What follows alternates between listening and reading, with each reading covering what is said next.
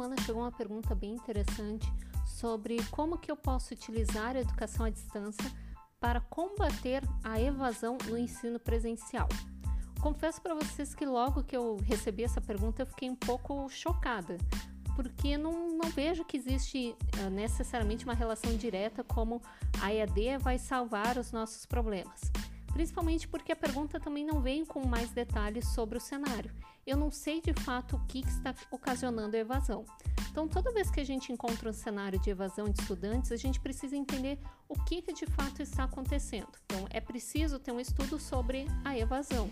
Então, pode ser N motivos Inclusive, um desses motivos pode ser que tenham muitas aulas presenciais, os alunos não conseguem comparecer todos os dias nas aulas porque são alunos que trabalham, que residem longe, ou que o curso tem muito conteúdo que requer leituras ou que requer estudo individualizado.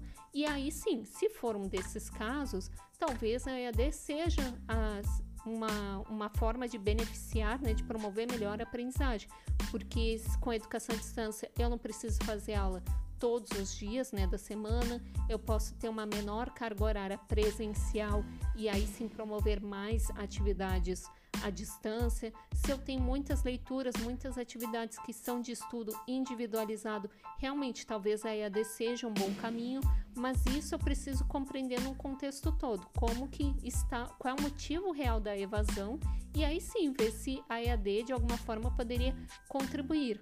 Mas mais do que isso, a EAD não precisa necessariamente ser incluída dentro de um curso, que nesse caso era um curso presencial, para resolver esse problema. A EAD tem que ser vista como mais uma metodologia de ensino que pode agregar, que pode beneficiar o processo educativo como um todo.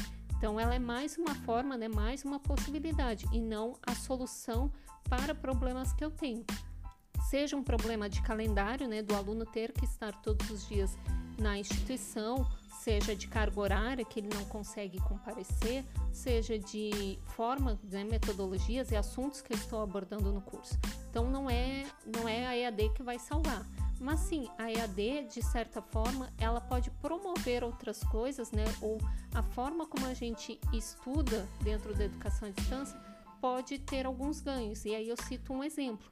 Normalmente, quando aqui na nossa instituição a gente coloca educação à distância em cursos presenciais, a gente sempre tenta esclarecer que o professor, né, o grupo de professores que vão trabalhar nesse curso, precisam desenvolver habilidades que no presencial essas habilidades não estão uh, tão presentes. Isso a gente já conversou em alguns episódios anteriores. Então busca aí na playlist aqui do, do podcast que você vai ver quando a gente fala sobre esse assunto, sobre per, o perfil do aluno da EAD.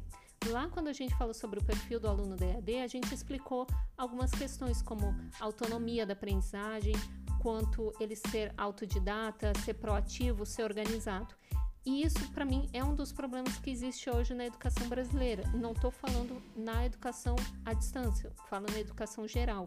Muitos dos nossos alunos, eles por vezes ingressam no ensino médio, ingressam no ensino superior e até mesmo numa pós-graduação e não sabem estudar, não sabem se organizar, porque em nenhum momento da vida as famílias ou os professores conversaram com aquela pessoa sobre como que eu estudo, como que eu me organizo.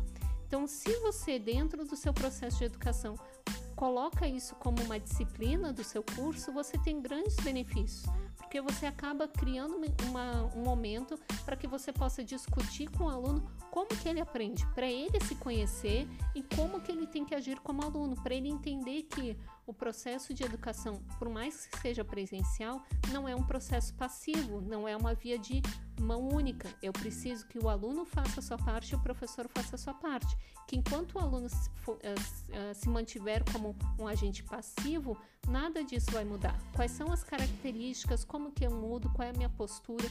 Isso tudo, quando a gente discute, pode soar que o aluno ele já devia ter essas habilidades.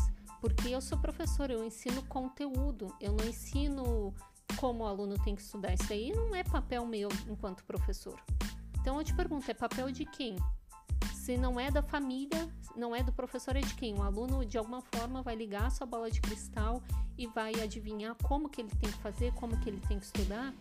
Gente, se a gente começar a explicar para os nossos estudantes como que ele funciona, como é que é o sistema de aprendizado, como é que ele se organiza, auxiliar ele nessas pequenas coisinhas, todo curso tem um ganho. O aluno se transforma, ele vai aprender que depende dele atrás, como que ele faz uma pesquisa na internet. E não estou dizendo a parte técnica, não é os, não são os cliques que eu vou fazer, mas toda a parte de reflexão como que eu vou atrás, como que eu me torno uma pessoa independente nos meus estudos, como é que eu entendo que não, não adianta só ouvir na aula presencial para aprender, tudo isso precisa passar por uma reflexão do aluno e alguém tem que fazer isso.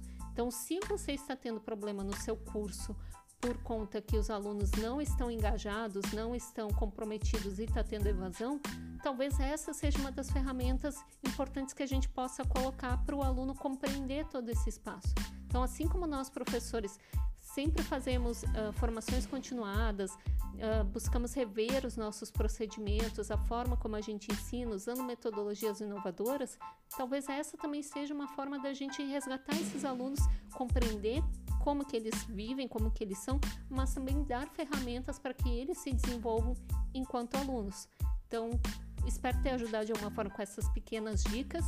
Se você tiver mais dúvidas ou quiser saber mais sobre esse assunto, experiências que a gente teve, não se esqueça, o nosso e-mail é eaddadepressão1@gmail.com.